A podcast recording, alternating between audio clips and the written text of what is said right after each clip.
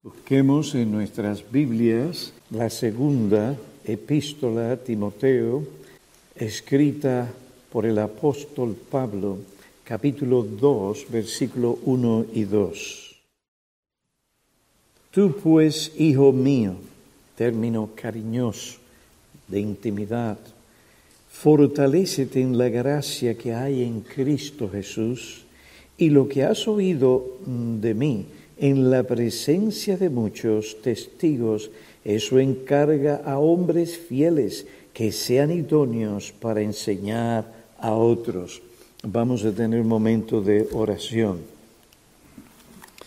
Oh Padre, en esta mañana nos acercamos como pueblo tuyo para oír tu palabra, para adorarte según tu palabra. Tú nos has prometido acercarte a nosotros. Envía tu Espíritu, el Consolador, para que éste, mediante la palabra, nos exhorte, nos guíe, nos consuele, nos dé luz para vivir conforme a tu voluntad. Te suplicamos que el Espíritu Santo venga sobre aquel que ha de exponer y aplicar la palabra y que tu pueblo escuche con atención y que esta instrucción bíblica guíe nuestra iglesia, especialmente en estos días de reconocimiento pastoral. Estas cosas te lo suplicamos en el nombre y los méritos de Cristo. Amén. En algunos momentos probablemente deje de mirarles y siga más de cerca mis notas. El tiempo de su partida había llegado. Por lo tanto, Pablo pasa la antorcha de la verdad a Timoteo, su amado hijo espiritual y compañero en el Evangelio. Pablo le dice a Timoteo, retén la norma de las palabras sanas que has oído de mí. Luego, en el versículo 2 del capítulo 2 de esa epístola, vuelve a decir lo que has oído de mí y añade en la presencia de muchos testigos. También el apóstol en esta epístola pastoral le dice a su hijo amado, guarda este tesoro, este depósito de enseñanza bíblica que te ha sido confiado. Timoteo depende del Espíritu Santo y fortalécete en la gracia que hay en Cristo Jesús para que puedas hacer estas cosas y aún más para que puedas transmitirlas fielmente, comunicar estas verdades fielmente a hombres que sean fieles e idóneos para enseñar a otros. Después de haber considerado la exhortación general que Pablo dio a aquel que le sirvió fielmente como un padre, consideremos el mandato específico que Timoteo recibió del apóstol, el mandato específico, la exhortación general a Timoteo, fortalecete en la gracia que hay en Cristo Jesús. En segundo lugar, el mandato específico que Pablo dio a Timoteo, versículo 2, y lo que has oído de mí en la presencia de muchos testigos, esto es, en público, eso encarga a hombres fieles que sean idóneos para enseñar a otros. Consideremos bajo el segundo punto, el mandato específico la naturaleza y el alcance de este mandato, la naturaleza y el alcance de este mandato.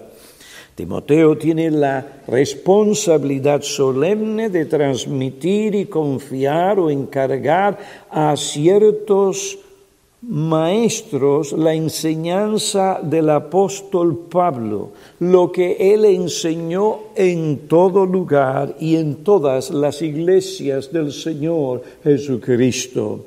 Timoteo no puede transmitir otra enseñanza o evangelio ni perder descuidar, ignorar o pacificar lo que recibió de Pablo en el sentido positivo, tiene el mandato de exponer y de aplicar correctamente la palabra de verdad que aquí se refiere a la palabra redentora como ésta se da a conocer a través de la encarnación, las palabras y los hechos del Señor Jesucristo. 1 Timoteo capítulo 3, versículo 16. He aquí la verdad que Timoteo tenía que guardar, retener, guardar y transmitir a hombres fieles que enseñarían a otros. Dice la segunda epístola, capítulo 2, versículo 15, procura con diligencia, Timoteo, presentarte a Dios como obrero que no tiene de qué avergonzarse y que maneja con precisión la palabra de verdad, la palabra redentora. El Evangelio, en el sentido más amplio, que incluye todo el consejo de Dios, todo lo que Dios ha revelado por los profetas, los apóstoles, que ahora está en las escrituras. Y esto fue lo que Timoteo oyó de Pablo en la presencia de muchos testigos. Ahora, eso que ah, Timoteo había oído de Pablo, que Pablo había recibido por revelación directa, o de las Santas Escrituras, esto Timoteo tenía que encargarlo a hombres fieles e idóneos, no cualquier clase de hombres, sino fieles idóneos, ¿para qué? ¿Para que ellos tuvieran ínfulas de grandeza? No. ¿Para que ellos se convirtieran en las celebridades del momento? No para que lo enseñen fielmente tal como lo recibieron a otros.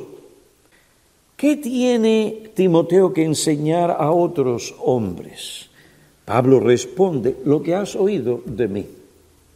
Esto es el Evangelio que los doce apóstoles predicaron. Y aquí la palabra evangelio la utilizo en el sentido global que incluye todo lo revelado por Cristo a sus discípulos, a su iglesia o a su pueblo de antaño. ¿Qué fue lo que Timoteo oyó de Pablo? El Evangelio. El Evangelio que los doce apóstoles predicaron. Por esta razón, Pablo recibió la diestra de compañerismo de Jacobo, Bernabé, no, de Jacobo, Pedro y Juan. Por esta razón, Pablo recibió la diestra del compañerismo de Jacobo, Pedro y Juan, Gálatas 2, versículo 9, y creo que Jacobo aquí es obvio, se refiere no al hermano de Juan, sino al hermano del Señor Jesucristo, ya un pastor en la iglesia reconocido en Jerusalén. Gálatas 2, versículo 9. Esto que Timoteo oyó de Pablo, el mismo apóstol lo describe como las normas, no, como la norma de las sanas palabras. Segunda Timoteo capítulo 1, versículo 3 la norma de las sanas palabras. Retén, Timoteo, la forma de las sanas palabras. Ven que usa otra vez la expresión, que has oído de mí en la fe y el amor en Cristo Jesús. Él tenía que retener esto no en cualquier clase de espíritu, sino en la fe en el amor y en Cristo Jesús. Observen que aquello que Timoteo tenía que enseñar, pasar, encargar o confiar a otros es la norma, la norma de las sanas palabras. La palabra griega traducida norma significa modelo, patrón, ejemplo, un plano. Como Kelly dijo, la palabra denota un esquema o un plano. La idea es que uno tiene que seguir el esquema, el modelo o el patrón que ha recibido. Si uno se sale de ese modelo o de ese patrón, echará a perder todo lo demás. Así también el predicador o el maestro, él tiene que seguir al pie de la letra el patrón la forma exacta del Evangelio tal como se ha revelado o fue presentado por los apóstoles o es revelado por las santas escrituras. Si se desvía de ese patrón, de ese esquema, de ese plano, la enseñanza de Cristo será corrompida. Timoteo tiene un patrón por el cual guiarse. Ese patrón o modelo consiste de las sanas palabras. Si se desvía, corromperá la sana doctrina o la enseñanza de Cristo mediante sus apóstoles. Esto indica que el lema no me importa lo que crees, basta si eres sincero en lo que crees, contradice lo que enseña la palabra de Dios.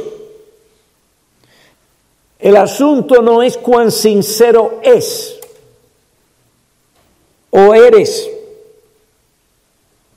Lo que uno cree y enseña tiene que ser exactamente lo que Cristo mediante sus apóstoles enseñó. Cualquier desvío, por más insignificante que sea, corromperá la enseñanza bíblica, corromperá lo que el Señor Jesucristo enseñó.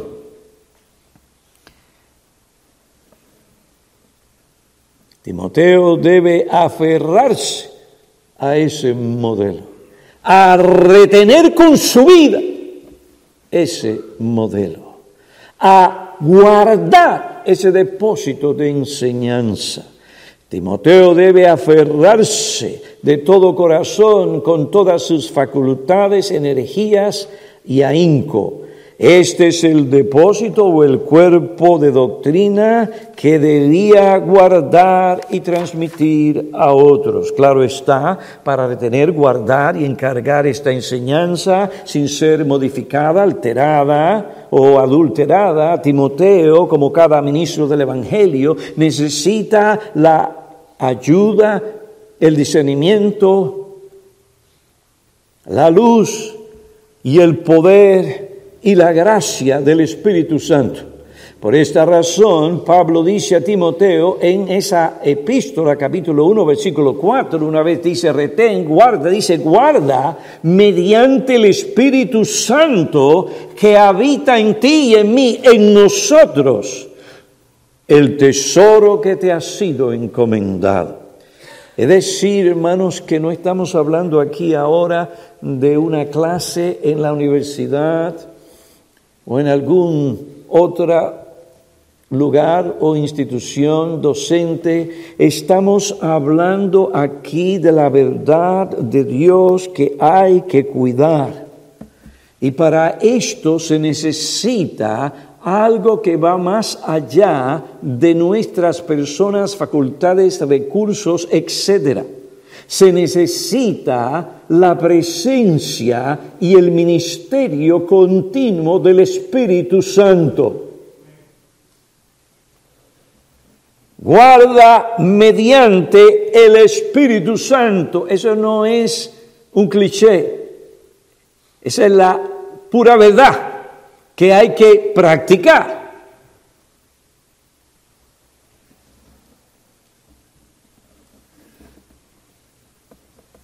Es como dice William Henderson, un precioso o excelente tesoro. ¿Por qué? Porque pertenece a Dios y resulta en su gloria para la salvación de los que lo aceptan por su gracia soberana. Timoteo debe de defender este tesoro de enseñanza, esta verdad redentora de todo ataque y no permitir que sea cambiado, modificado, aún en la forma más ligera. Ay, pastor, pero que usted es tan fastidioso, tan estricto, hace hincapié tanto en esto. Sí, porque se trata de la verdad salvadora. Sin ella tú y yo no podemos ser salvos. Sin ella la verdad, la pura verdad, no parte de la verdad, no podemos ser santificados completamente, librados totalmente del error, preservados, llevados a la gloria. Sin santidad nadie verá al Señor y como Dios santifica a su pueblo. Díganme, este, ya se acordaron. Juan capítulo 17, versículo 17, la verdad. Tu palabra no la de Timoteo, no la de Pablo, no la de ningún otro ministro, papa, ni líder o autoridad eclesiástica o del gobierno. No, la palabra de Dios.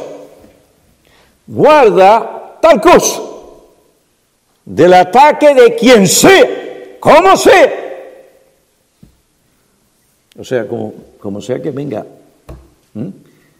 Entonces, hermanos, a veces tenemos que hacerlo, porque parte de la obra de un ministro no es simplemente exhortar, consolar, es también, Tito 1.9, refutar a aquellos que contradicen la verdad, quien quiera que sea, que la contradiga. Eso puede ser mi esposa, puede ser mía, mi hijo, mi nieto, mi nieto cualquier amigo íntimo. Yo estoy vendido a Cristo. Estoy casado con Él y con su verdad. Ahí, en esa relación, no entra nadie, ni aún mi mujer.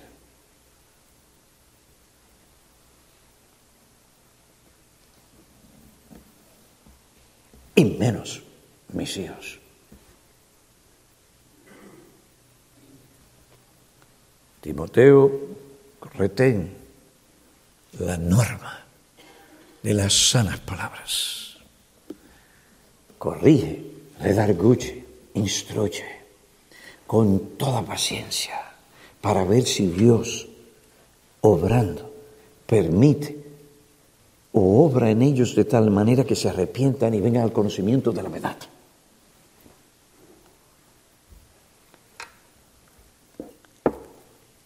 La naturaleza del mandato específico es transmitir completamente y confiar a otros la enseñanza de Cristo, la sana doctrina, todo lo que Timoteo oyó de Pablo, su mentor principal.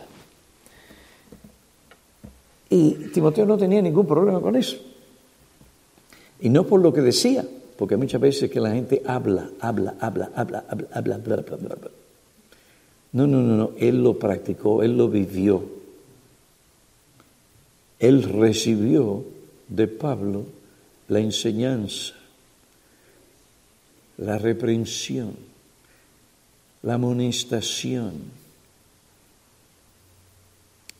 la corrección, la instrucción que Pablo entendía, Timoteo necesitaba. Y la recibió con docilidad, humildad y sumisión, en última instancia o en primera instancia, a Cristo. Y no tenía temor carnal de perder su supuesta originalidad.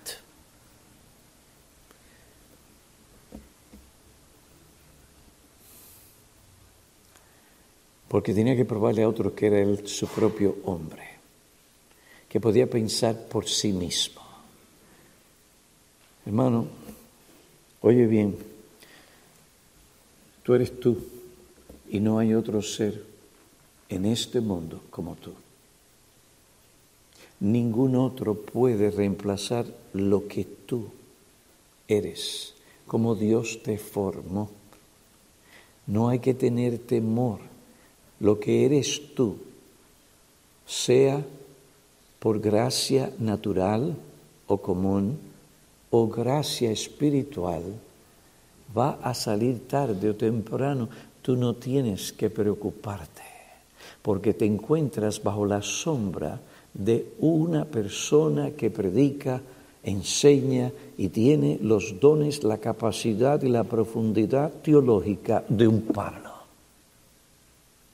Oiga, porque si alguien se tenía que sentir un enanito, pero un enanito, era Timoteo. ¿Ustedes entienden la profundidad teológica de este hombre? Este no era cualquier hombre.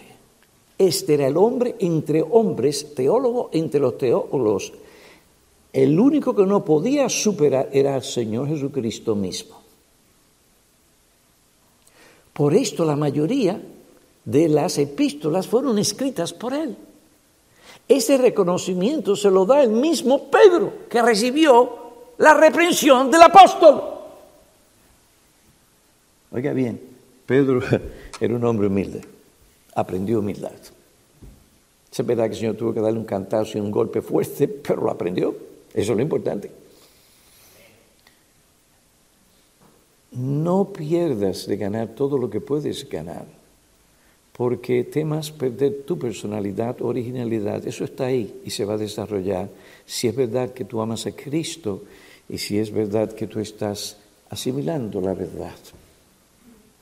Es verdad, y hay que decirle a aquellos hombres que se preparan para el ministerio y que luego predican, que si usted está bajo la influencia de un predicador fuera de serie, claro que usted va a adoptar sin querer, porque somos hijos de la imitación, Dios nos hizo así, va usted a imitar los gestos, las cosas que hace, la forma en que se expresa, aún a veces hasta sonar como. Esas cosas suceden.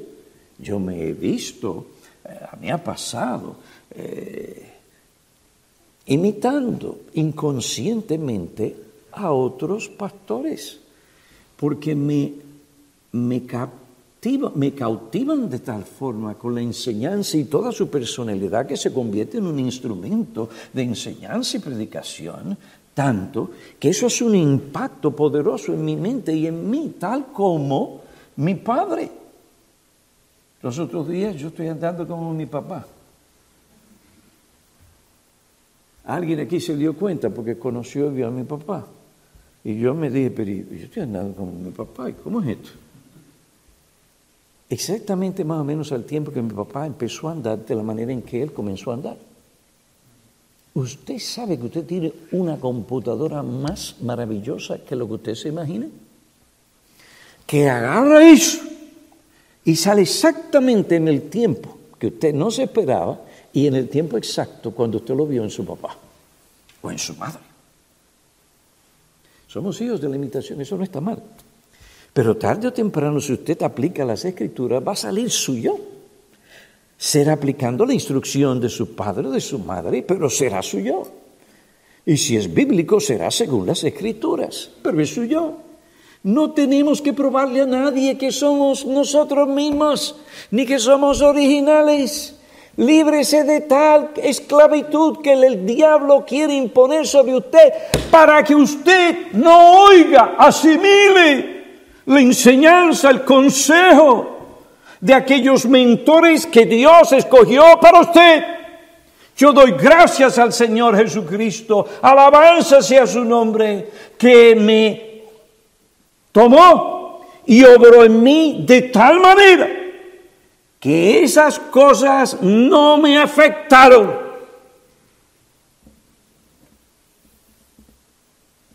Pude entregarme a aprender por cuatro años de mi mentor y asimilar, asimilar, asimilar.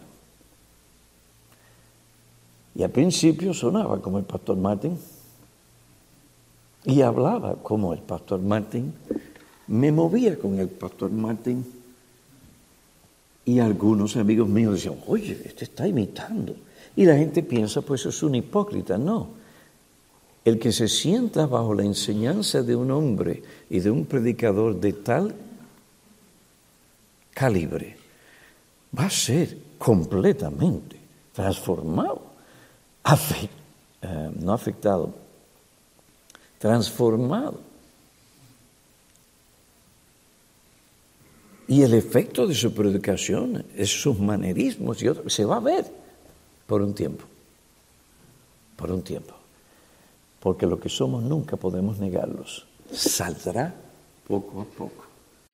En fin, volviendo al tema, ahí está el mandato específico. Ahora, ¿quiénes, a quiénes debía Timoteo transmitir y confiar esta enseñanza? A hombres fieles que sean idóneos para enseñar a otros. Pablo es bien específico, aunque usa términos generales. Ellos son los que se beneficiarán de este mandato. ¿Cuál es el mandato? Enséñales todas esas cosas que tú has aprendido de mí, que has oído de mí, todas estas cosas enseña a esos hombres, sé fiel al alma de ellos. Le guste o no le guste, díselo, lo necesitan. Por amor a sus propias almas, por amor a la iglesia, que ellos han de pastorear si Dios los llama. Aquí no hay campo para vivir solo de una manera como un llanero solitario. Si esa es tu perspectiva y tu forma de ser, salte de la cocina, salte del ministerio. Aquí todos seguimos a otros mientras esos otros sigan a Cristo. No hay realmente en el campo de la enseñanza nada original, hermanos. Todos aprendemos de otros, lo asimilamos y lo reproducimos y lo enviamos en nuestra propia forma de ser, nuestra originalidad. ¿Mm? Yo espero que he curado a algunos, si hay algunos aquí que padecen de ese mal. si no, salte de la cocina de este ministerio, de esta iglesia, en términos de la enseñanza a hombres fieles, porque no lo resistirás. Pues he aquí los beneficiarios, ve hombres fieles, aptos para enseñar a otros. Esto implica que esta enseñanza tenía que ser confiada o encargada a un grupo específico de hombres. En este caso no se trata, y sígame de cerca, que voy a corregir una falsa enseñanza en la iglesia evangélica.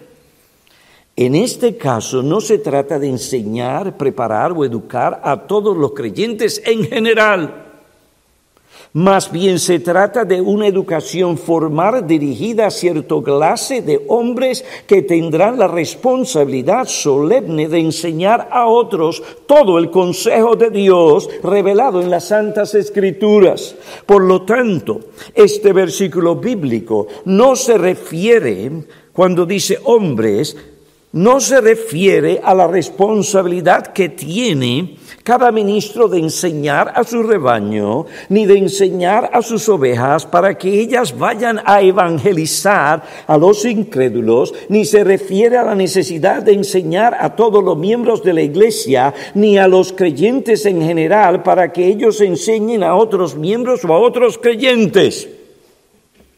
Así es como se interpreta este versículo entre algunos líderes cristianos y creyentes. Dicen que Pablo se refiere aquí cuando dice, enseña maestros para que ellos enseñen a otros. Pues enseña a los creyentes a evangelizar para que ellos vayan y evangelicen y ganen a otros. Qué bien, pero eso no es lo que dice el texto ni el contexto. Yo puedo al predicar o enseñar a prepararme, pensar, oye, mira, esto como que parece surge de aquí.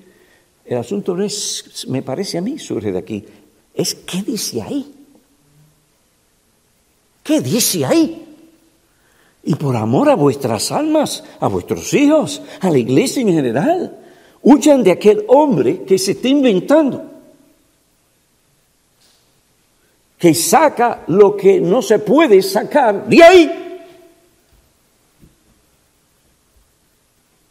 No, Pablo no está hablando de esas personas ni de creyentes en general.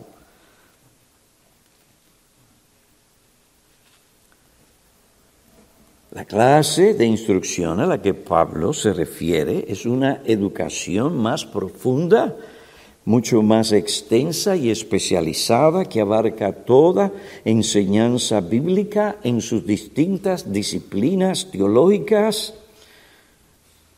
Es a eso que se refiere, que debe recibir cualquier hombre que aspira a ser pastor o, hasta cierto punto, maestro en la iglesia de Cristo.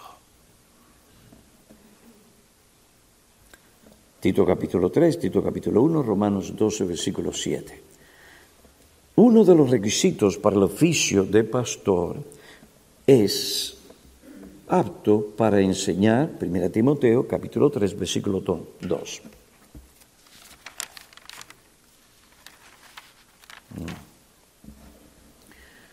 capítulo 1, versículo 9 de Tito, reteniendo la palabra fiel, que es conforme a la enseñanza, lo mismo que le dijo a Timoteo, se lo dice a Tito, para que sea capaz también de exhortar con sana doctrina y refutar a los que contradicen. Ciertamente que cada creyente debe conocer bien su Biblia para que pueda conocer y hacer la voluntad de Dios, para que pueda evangelizar a los perdidos, edificar a los creyentes, pero él no tiene la responsabilidad de enseñar a la iglesia como pastor. Dios no ha llamado a todos los creyentes y ciertamente a las mujeres a ser pastor en la iglesia. Segunda Timoteo capítulo 2 versículo 2 se refiere a enseñar a esta clase de hombres, hombres que se han distinguido, distinguido por su fidelidad y por su capacidad o aptitud para poder enseñar eficazmente y espiritualmente a otros, de tal manera que no solamente llegue a la mente, sino de la mente a la conciencia y a la conciencia todo el corazón. Hay personas que pueden darte cátedra, que te pueden enseñar. Tú vas a la universidad y te enseñan el libro del texto, te lo ponen en la mente. Pero una cosa es poder pronunciar, proclamar, comunicar. Otra cosa es la capacidad para tomar eso e introducirlo en la mente, el corazón y la conciencia de aquel que te oye. Son dos cosas diferentes. Yo puedo estar aquí un rato tratando o intentando poner cosas en sus cabezas. Y puedo hasta cierto punto, si usted no se duerme y se pone a pensar en otras cosas, hasta cierto punto puedo lograr tal cosa. Pero eso es diferente a esto otro, al que yo llegue dentro de tu propia conciencia y te veas que estás desnudo delante de Dios y te veas que Dios está tomando al predicador y te está haciendo un Natán y está llegando a tu mente, a tu corazón. Eso es otra cosa. Esa es esa clase de hombre que estamos buscando. No catedráticos, ni celebridades. Hombres fieles e idóneos deben ser hombres. Aquí hay tres requisitos. El primero, deben ser hombres, dice antropois. No soy yo el que lo digo, sino la Biblia. Cito, Knight, su tarea consistía en enseñar en público, incluía que toda la iglesia, que incluía toda la iglesia, una tarea prohibida. Repito, Knight declara, su tarea consistía en enseñar a un público que incluía a toda la iglesia, una tarea prohibida para las mujeres a causa de los varones presentes en el auditorio. Primera Timoteo 2.2, 2.12 dice, yo no permito que la mujer enseñe ni ejerce autoridad sobre el hombre. Punto, no hay coma. En el sentido de que yo entiendo, la Biblia está hablando. Hermanos, esta declaración no se debe a que la mujer es inferior al hombre o que no sea tan o más inteligente que el hombre. Muchas mujeres son mucho más, más y más inteligentes que los hombres. Vaya a ver la historia para que usted vea. Mujeres cuyos nombres están escritos, están escritos en los anales de la historia. ¿Cómo enviar una nave espacial y regresarla? Vaya a saber qué mujer estaba haciendo la matemática o los cómputos. No, no se trata de que la mujer sea menos inteligente o que el hombre es más inteligente o inferior. No. Según el pasaje, esto tiene que ver con la estructura social que Dios estableció en la creación como norma permanente. Aquel que ha de recibir esta preparación ministerial debe ser un hombre, punto. Dios lo dijo y se acabó. Y Dios es más inteligente que tú y yo. En este caso, ese hombre tiene que ser fiel, pistois, fieles. No significa creyentes, lo cual se da por sentado, sino hombres fiables, individuos a quienes se puede confiar esta enseñanza o doctrinas. Debe ser leal este hombre a la verdad y debe haber un testimonio comprobado, como más, ah, más adelante diré, comprobado de, la, de lealtad a la verdad, donde peca, donde las circunstancias no le son favorables, donde va a perder cosas, muchas cosas. Estos hombres tienen que ser fieles, idóneos. El tiempo se me fue y hay muchas cosas que tengo aquí. Estoy yo, mire, estoy yo como un, como un barril que quiere explotar. Qué difícil es irme ahora mismo, pero tengo que hacerlo por principio. Esa es mi última aplicación. Oremos. Padre, te damos gracias por la enseñanza que tú nos has dado en esta mañana por vía de tu Espíritu y tu palabra y la fidelidad de un hombre como Pablo. Oh Dios, que estas cosas vengan a la mente y al corazón, que nos gobiernen. En Cristo Jesús. Amén. A Él la gloria.